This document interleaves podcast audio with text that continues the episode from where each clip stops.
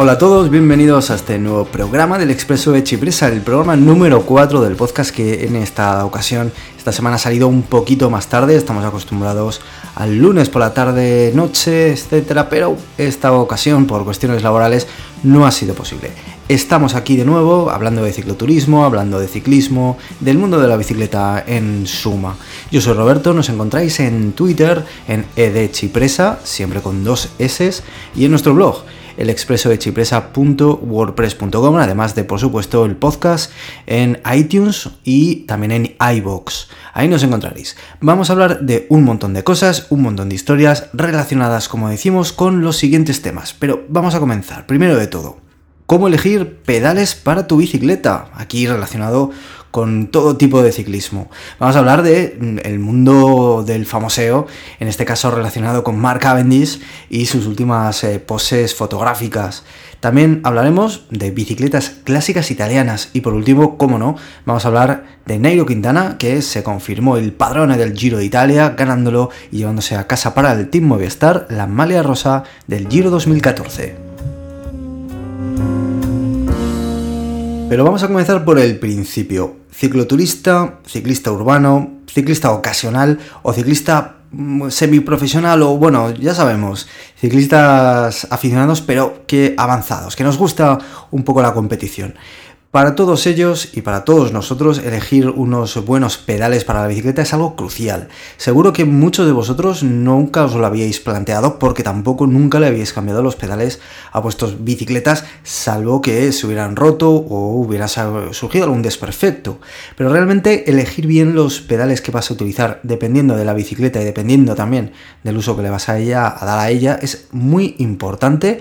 Primero de todo, por nuestra eficiencia al pedalear, por la cantidad de energía que vamos a imprimir a los pedales para avanzar y por supuesto sacar todo el provecho de nuestras energías y también para nuestra comodidad, de tal manera que podamos no solo pedalear perfectamente tranquilos y mm, con toda la comodidad del mundo, sino que además evitemos lesiones, por ejemplo, de rodilla por una mecánica errónea del pedaleo.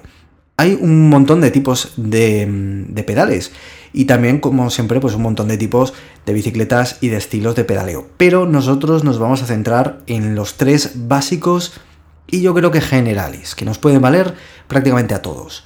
El pedal de plataforma, digamos que es el primer pedal que podemos encontrar y que seguro que es el primer pedal que todo el mundo hemos tenido en una bicicleta. El pedal de plataforma es el típico pedal que nos encontramos en las eh, bicicletas más baratas ya sean de montaña, ya sean de paseo, etc. Son muy adecuados para, por ejemplo, el ciclismo urbano, el ciclismo en ciudad. ¿Por qué? Porque básicamente no nos aprisiona el pie, no tenemos ninguna cinta, ni ningún pedal automático, ni nada que nos impida que en un momento dado, si tenemos que echar pie a tierra, podamos levantar el pie del pedal y posarlo en el suelo sin necesidad de hacer nada más, así evitamos caídas, etcétera. Por supuesto, es un pedal adecuado para niños, para gente joven y para gente que está empezando en el mundo de la bicicleta, también, por supuesto, en la circulación urbana, que siempre, pues bueno, es un poco más compleja. Pero tiene sus eh, ventajas y desventajas, como ya vamos a ver los diferentes tipos de pedales.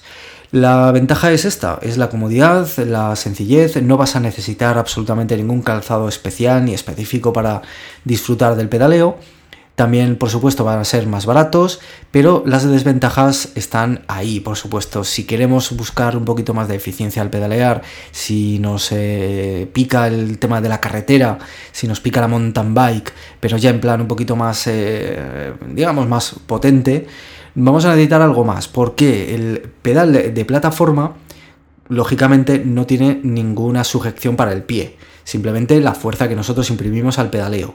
Pero no tenemos, eh, dijéramos, ninguna manera de controlar que el pie no se mueva ni a derecha e izquierda, con lo cual no sabemos exactamente si la fuerza que estamos imprimiendo al pedal es la óptima, es la correcta. Eh, generalmente en los pedales de plataforma se desperdicia un montón de energía, porque muchas veces, pues nosotros mismos, sin prácticamente darnos cuenta, tenemos pequeños vicios y lógicamente pues mm, ponemos mal los pies. esto es inevitable, a veces un poquito más adelante, un poquito más atrás.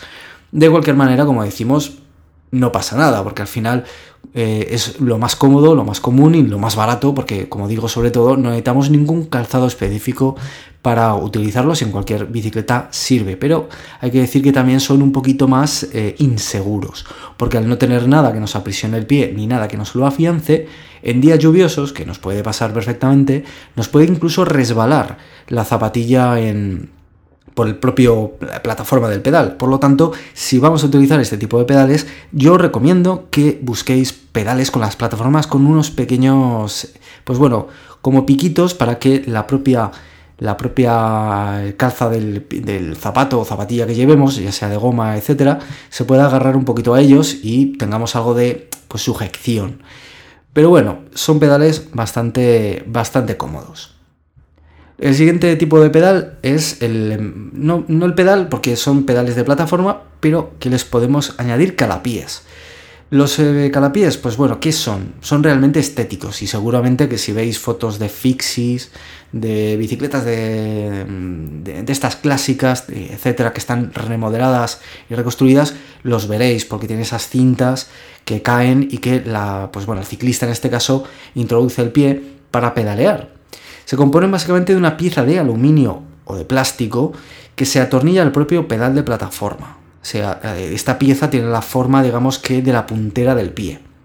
Y se fija mediante un sistema de correas para que cuando nosotros introduzcamos el pie quede perfectamente sujeto. El pie se introduce en ese calapié y de ese modo, pues bueno, conseguimos varias cosas. Primero de todo, optimizar la posición al pedalear, ya que el pie queda exactamente fijo y no se va a mover eh, inconscientemente, como hemos dicho que ocurre en el eh, pedal de plataforma normal.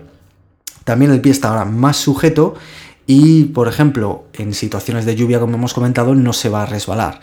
Pero tiene algunos problemas también. Primero de todo que según el calapié que compremos, pues mm, tenemos que mirar bien la talla, porque si compramos un calapié que la puntera es demasiado estrechita, puede que según nuestra talla de pie o incluso dependiendo de las zapatillas que eh, utilizamos, pues no, no nos sirva. También en situaciones, por ejemplo, de mm, ciclismo de, ciudad, de ciclismo urbano, claro, nosotros vamos unidos, hay que pensarlo, ¿no? Al pedal con eh, una cinta que nos rodea el empeine y con la puntera del pie metida en el calapié.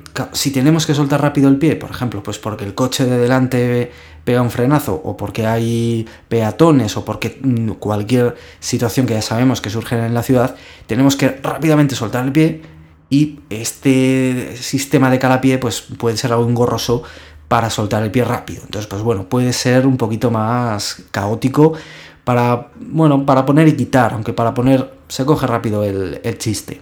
Pero ahí están. Son muy recomendables, por ejemplo, para el tema, porque queda muy bonito para el tema de bicicletas clásicas. Pero si nosotros de verdad queremos disfrutar del pedaleo redondo, ya sabéis, el pedaleo que de verdad podemos disfrutar y además optimizar toda la energía que desarrollan nuestras piernas y transmitirlas, que al fin y al cabo nuestros pies y los pedales lo que hace es transmitir toda esa energía a la transmisión de la bicicleta. Vamos a necesitar pedales automáticos. Los pedales automáticos tienen una historia muy interesante. Los pedales automáticos revolucionaron el ciclismo profesional hace algunas décadas. La marca Look sacó, se sacó de la manga esta, este estilo de pedal, este sistema, fijaos, en 1984. O sea que han pasado ya nada menos que 30 años. Tomaron de ejemplo, para que os hagáis una idea de cómo funciona, la forma en la que los esquiadores enganchan esas botas de esquí a los propios eh, esquís, a las propias tablas de esquí, de forma que ya sabéis que quedan perfectamente fijadas. Eh, esta introducción del pedal automático fue brutal, o sea, en el mundo profesional ciclista fue algo eh, increíble, marcó un antes y un después, porque se conseguía una pedalada, como decimos, más redonda. ¿Qué significa esto? Que los pies siempre van a quedar en la posición correcta para ejercer toda esa fuerza que nosotros generamos en el propio pedal y de manera que además conseguimos evitar lesiones de rodillas por, por ejemplo, esa mala mecánica de pedaleo que puede que la rodilla pues eh, no nos demos cuenta, pero tenga algún vicio a la, hora de, a la hora de ejercer ese movimiento de pedaleo. Además, lógicamente, el ciclista no solo ganaba en potencia, no solo ganaba en técnica, sino que además ganaba en seguridad y sigue ganando, porque claro, hay que pensar que el sistema de pedales automáticos es un pedal digamos normal, con un sistema de agarre, que se va a unir a la zapatilla que utilicemos para pedalear mediante una cala. Esta cala va a ir atornillada con normalmente una llave Allen que nosotros fijaremos en las zapatillas de ciclismo que utilicemos, aunque ahora también hay zapatillas urbanas, zapatillas normales, por decirlo mm, así, que tienen un sistema de acople de calas en la suela. Es muy interesante, de hecho yo hace poquito vi en simplemente, fijaos, en Sportzone o incluso en Decathlon, en tiendas más generalistas, no hace falta irnos a, marcas específicas que son más caras, pero por 40-50 euros pues tienes unas zapatillas que te sirven para andar perfectamente con, tus vaqueros por la ciudad y además tenían pues una pequeña hendidura en la suela que ahí se introducía la cala y eh, para cuando nosotros subamos a los pedales automáticos, engancharlos, porque esa cala se va a enganchar al propio pedal, va a quedar fijado. Eh, nos puede preocupar en este momento el tema de soltar el pie. Ya hemos comentado, el, pedal de plataforma no hay problema, el pie va libre. El calapié tiene ese pequeño engorro de las cuerdas, ¿no? de la sujeción. El pedal automático, mm, al principio, y muchos seguro que os pueden decir, tened cuidado porque sobre todo en ciudad os podéis caer si no tenéis, no podéis soltar el pie siempre que queráis. Bueno, en realidad el sistema de calapié es muy sencillo soltar el pie. Porque simplemente podemos hacer un pequeño gesto, en algunos tipos como Shimano simplemente es levantando un poquito el, el, em, el, talón, bueno, algunos girando un poquito el pie, pero se suelta realmente rápido y yo creo que no es excusa el, hecho de no poder soltarse rápido para no utilizar los pedales automáticos. Sí que puede ser excusa en el eh, tema de que aquí sí que hay que hacer una inversión, una inversión económica. Porque no solo habría que comprar los pedales automáticos, que tampoco sería un problema, porque encontramos pedales automáticos de Shimano por 30 euros perfectamente y es muy asequible. Pero bueno, habría que comprar también las calas, eh, que ya ahí nos puede salir por 10 euros, por ejemplo, y además pues unas zapatillas, zapatillas de ciclista, que nos, también nos pueden salir por 40, 50, hasta lo, el dinero que queramos gastar, o estas zapatillas más, eh, digamos, urbanas, casual, normales, con esta pequeña adaptación para los, eh, las calas, que hay, pues eh, cada marca tiene su historia y, podemos encontrar también una, gran cantidad de precios, pero aunque nos vayamos a lo más económico, ya vemos cómo puede salir más caro que, lógicamente, utilizar otro tipo de, de sistemas de pedaleo. Pero si vamos a usar la bicicleta en carretera y queremos pues, competir bien, queremos rendir bien, si vamos a salir con bicicletas de montaña, también por la seguridad que nos puede suponer. Claro, realmente es lo que nos va a dar una sensación de pedaleo perfecta. Porque además, ¿en qué consiste? Es curioso porque el pedaleo redondo mucha gente dice, bueno, pero ya pedalea, pedalea redondo, ¿no? ¿Qué, tontería es esta? Pues no, amigos, porque realmente el pedaleo redondo lo que, lo que te da no solo es el, digamos, el giro hacia abajo del propio pedal, sino que también influye el giro hacia arriba, es decir, cuando tú ya has hecho el primer movimiento de rodilla hacia abajo con el pie, luego tienes que volver a subir la rodilla. Pues bueno, eh, al tener el pie, por ejemplo, en el pedal automático, puedes también hacer una pequeña fuerza para elevarlo rápidamente y así ganar en eficiencia en el pedaleo. Es muy importante la técnica de pedaleo y el pedaleo redondo viene pues un poquito a ser esto, además es un pedaleo muy bonito que se ve claramente en los ciclistas profesionales. Aquí es donde no queda ninguna duda. Así que bueno, aquí queda mi recomendación, mi pequeño repaso en los tres tipos de pedales que vamos a poder encontrar con todas sus particularidades y aquí pues bueno podéis elegir el que más os convenza y el que más se adapte a vosotros y a vuestra bicicleta.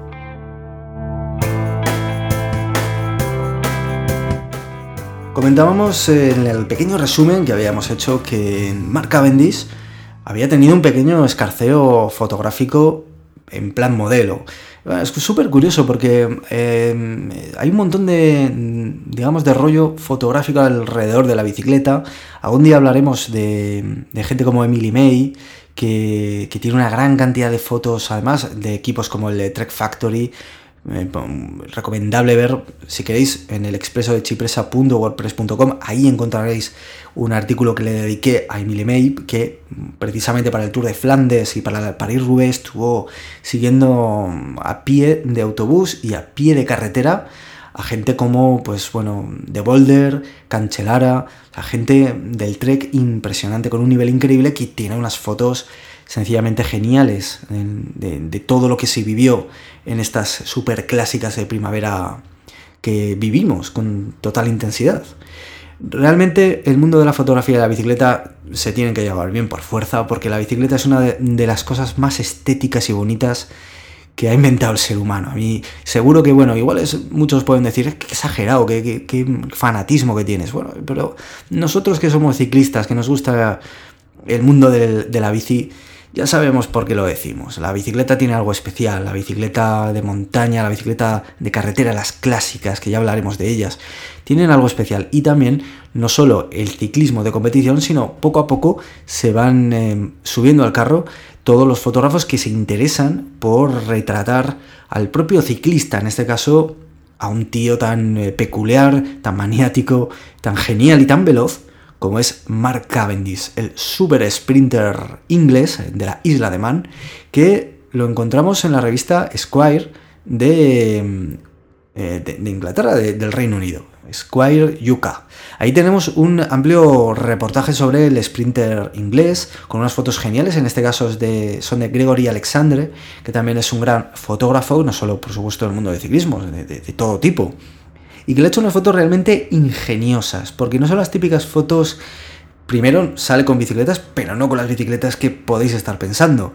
Sale con unas bicicletas muy especiales, muy originales, muy divertidas, incluso que nos recuerdan un poco a lo que podría ser ese inicio de la, de la bicicleta, de la construcción, de la... cómo imaginó el inventor de la bici qué podría ser realmente ese instrumento, ese medio de transporte tan genial y divertido que al final se iba a convertir la bicicleta.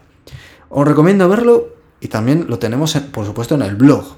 Ahí tendréis un amplio resumen con las fotos más interesantes publicadas eh, y también haciéndonos eco de, de urbancycling.it, que es el, medio que lo, digamos que lo, lo hizo público estas fotos. Además de Squire, por supuesto.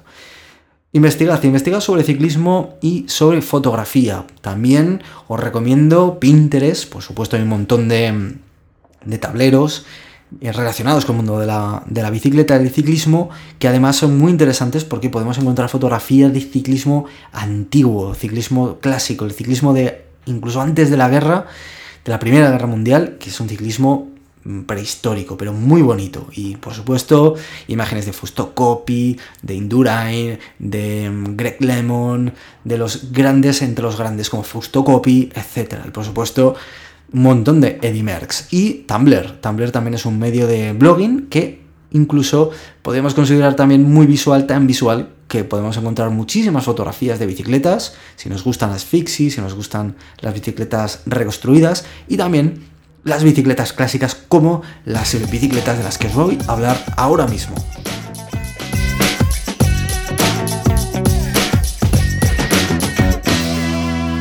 Yo os voy a decir una cosa, pero sabemos que hay un montón de clases de bicicleta. Pero si hay bicicletas con una sobriedad, con una línea, con una elegancia especiales, son las bicicletas clásicas italianas.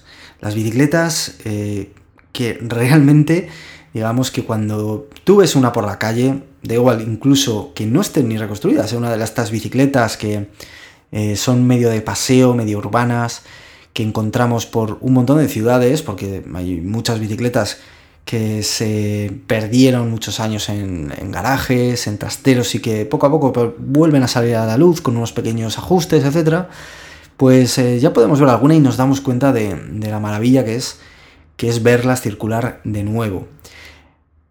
hace poco, bueno, hace un, tiempo estuve, fue la última vez que estuve en Milán y fue una de las cosas que más me llamaron la, atención, las bicicletas que circulaban por el centro, y sobre todo la cantidad de bicis que circulaban. El centro de Milán, para quien no haya estado allí, es un centro de calles empedradas. Mm, ni hablemos, por supuesto, de las aceras, que son muy estrechas, también son muy irregulares y, por supuesto, no son para ir en bicicleta. Pero claro, las calzadas son eh, esa calzada empedrada con, además, no muy regular, con bastantes irregularidades, y que lo primero que pensé es, madre mía, si yo viniese aquí con bicicleta, procuraría venir bien con una bicicleta de montaña o bien con una bicicleta que tuviera una pequeña suspensión para, para ir absorbiendo todos esos golpes, no solo que se llevara la bicicleta, sino que me llevara yo, ¿no? Sin embargo, mm, fue una de las cosas también que me sorprendió y que me alegró, y es que prácticamente no vi ninguna. Todas las bicicletas que vi eran las típicas bicicletas de paseo y urbanas milanesas, italianas, que la llevaba todo tipo de personas, con una posición muy ergonómica, con un, em, prácticamente una espalda vertical, con un manillar en el que las muñecas quedaban perfectamente paralelo para coger bien eh, lo que eran las manetas y los frenos. Pocas marchas, no hace falta más eh, realmente para ir por la ciudad. Tres, cuatro marchas. Bueno, la verdad es que unas bicicletas con mucho, mucho estilo. Eh, de hecho, en Milán por supuesto en toda Italia. ¿no? Yo me centro en Milán por la anécdota que, os comento de cuando llegué allí y, me fijé en las bicicletas que circulaban por allí. Pero eh, realmente el medaleo en Milán es todo un arte y en Italia entera, como decimos. Conocemos, mm, por supuesto, las grandes marcas eh, de Bianchi, eh, Colnago, digamos marcas Pinarello, por supuesto, Grandes marcas que, todavía pues están, por supuesto, a tope y sacando bicicletas de ultimísimo modelo, carbono, con lo mejor de lo mejor. Pero en Milán y en muchas ciudades italianas se sigue eh, la tradición de la bicicleta clásica y la bicicleta antigua. Bicicletas eh, que ahora, pues bueno, también han evolucionado al mercado fix y, digamos de single speed, como por ejemplo la marca Dodici Cicli. La marca Dodici estoy convencido de que mucha gente aficionada al Fixie lo conoce porque además la, la marca Dodici viene en los cuadros de estas bicicletas y es, vamos, eh, súper llamativa. Y es una, fábrica de, bicicletas, que es una, realmente una tienda con taller, que comenzaron muy, de manera muy humilde, vendiendo bicis, componentes, pero con su marca especial. No se limitaron a repetir, no se limitaron a vender otro tipo de bicis que no fueran las propias suyas, las propias que empezaron haciéndotelas prácticamente a medida. Tú ibas, eh, decías, oye, mira, quiero una bicicleta para circular aquí, allí, quiero hacer esto, quiero hacer lo otro, y además lo quiero en estos colores, con estos componentes, etc. Y te lo hacían a medida.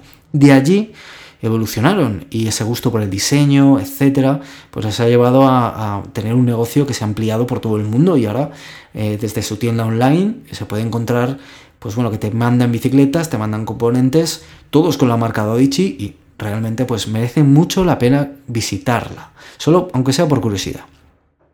Pero solo es un ejemplo, pero realmente eh, hay una gran cantidad de bicicletas, como por ejemplo Cicli Maestro o Rossignoli, que son bicicletas que mm, son tiendas, talleres, etcétera, que siempre están presentes y que van marcando sus propias bicicletas muy adaptadas a lo que decimos, al paseo urbano, al paseo relajado, al paseo con clase y elegante que siempre han tenido este tipo de bicicletas.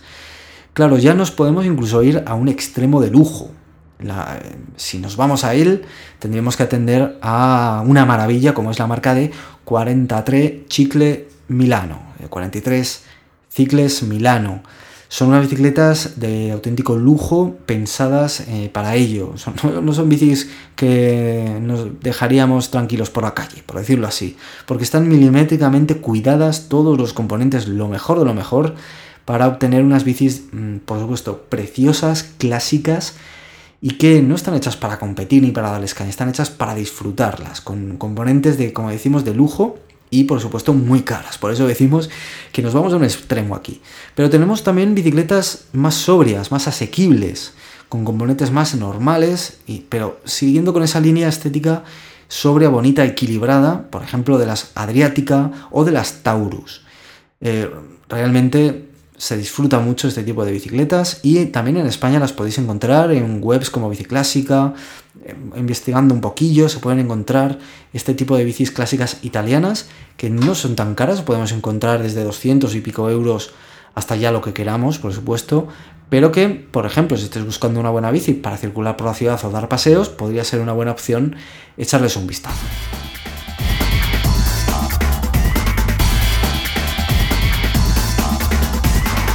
Y por último, de hecho, el último resumen que vamos a hacer en el expreso de Chipresa del Giro de Italia es básicamente el propio resumen del final y de lo que ha significado y lo que ha sido este extraño, polémico, raro Giro de Italia 2014 que se ha llevado a casa Nairo Quintana y el Team Movistar. Muchas felicidades para Nairo Quintana y para el ciclismo colombiano que realmente ha sido el auténtico protagonista de este giro, con victorias individuales como las de Arredondo, con excelentes actuaciones como las de Fabio Duarte, como por supuesto el descubrimiento del primo de Sergio Henao, que ha sido todo un descubrimiento, sobre todo subiendo en las última, la última semana.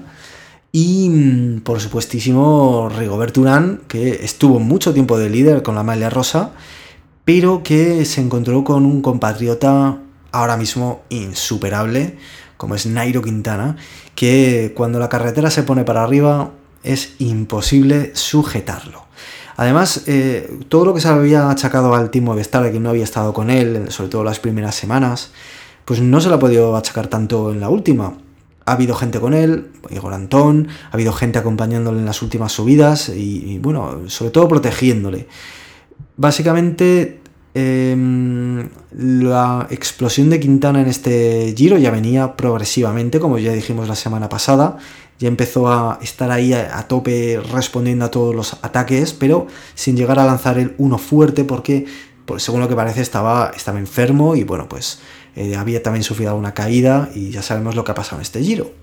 Pero llegó la alta montaña, mm, llegó la cronoescalada del Monte Grappa, llegó la, gran etapa, por supuesto, a Estelvio, la del... Eh, bueno, la, etapa más, la etapa reina que subieron como decimos, eh, el, Estelvio y la Cimacopi la pasaron. Y bueno, la verdad es que fue una etapa también polémica. Por eso me he quedado así un poco, porque era eh, realmente la etapa más polémica puede ser de, la, de estas tres semanas, porque hizo muy mal tiempo. Últimamente el Gavia, el Estelvio, pues claro, son cimas tan altas, tan metidas entre los cielos, que normalmente y a pesar de estar en mayo, pues nieva, nieva y mucho además.